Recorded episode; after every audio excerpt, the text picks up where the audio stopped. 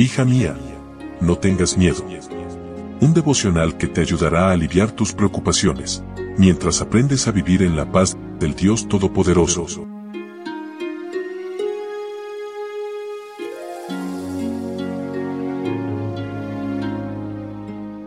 Hoy es 26 de marzo. Hola, hola, ¿cómo estás? Buen día. Qué lindo poder saludarte en esta mañana. Mi nombre es Analia y estoy feliz de que estés junto conmigo compartiendo estos momentos de meditación. El llamado de Gedeón es el título para hoy y nuestro texto bíblico se encuentra en Jueces capítulo 6, versículo 23. No te preocupes, le contestó el Señor. No tengas miedo, no morirás. Estas bondadosas palabras fueron dichas por el mismo compasivo Salvador que dijo a los tentados discípulos en el tempestuoso mar, Yo soy, no temáis. Aquel que apareció a los afligidos en el aposento alto habló idénticas palabras dirigidas a Gedeón. Pasa a ti. El mismo Jesús que caminó humildemente como un hombre entre los hijos de los hombres vino a su pueblo de la antigüedad para aconsejarlo y dirigirlo, para darle órdenes, para animarlo y reprenderlo. Analicemos las circunstancias del llamado de Gedeón. Gedeón estaba solo, apartado. Dios a menudo se manifiesta a su pueblo cuando está fuera del ruido y la prisa de este mundo. El silencio y la soledad son amigos de la comunión con Dios. Gedeón estaba trabajando. De trillar trigo fue llamado a trillar a los madianitas. Los ángeles buscan personas activas, ocupadas en trabajos honrados, porque Dios no puede usar haraganes en su causa. Nos ponemos en el camino de las visitas divinas cuando nos empleamos en trabajos honestos.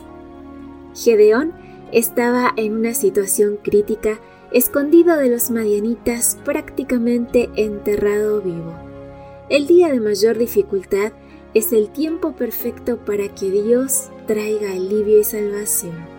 Algunas veces Dios permite que pases aparentemente inadvertida, pero si realizas fielmente tu deber, por humilde que sea tu cargo, a su debido tiempo, te confiará mayores responsabilidades. Cuando escoges trabajar con Dios, Él actúa en tu beneficio y alcanza grandes logros en tu favor. Gedeón no tenía suficiente fe. Reclamaba las victorias del pasado y culpó a Dios de la persecución de los madianitas. Dios no se limita a usar a las personas de grandes talentos, sino a las que pueda usar mejor.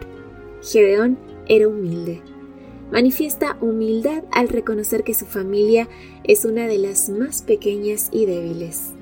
Dios a menudo llama a realizar grandes empresas a personas que se consideran pequeñas a sus propios ojos. Dios se deleita en hacer avanzar a los humildes y modestos. Gedeón era generoso en sus ofrendas. A pesar de que Israel estaba sumido en una total pobreza y hambruna, este fiel siervo ofreció a su huésped un cabrito asado y panes hechos con unos 22 litros de harina. Gedeón edificó un altar a Dios. Mientras más nos acercamos a Dios, más clara es nuestra condición y un sentido de adoración nos embarga. Que tengas un lindo día con Jesús. Gracias por tu compañía. Recuerda compartir estos audios, seguirnos en redes sociales y que mañana yo te espero nuevamente aquí, primero Dios, en nuestro devocional para damas. Bendiciones. Gracias por acompañarnos. Te recordamos que nos encontramos en redes sociales. Estamos en Facebook, Twitter e Instagram como Ministerio Evangelike. También puedes visitar nuestro sitio web www.evangelike.com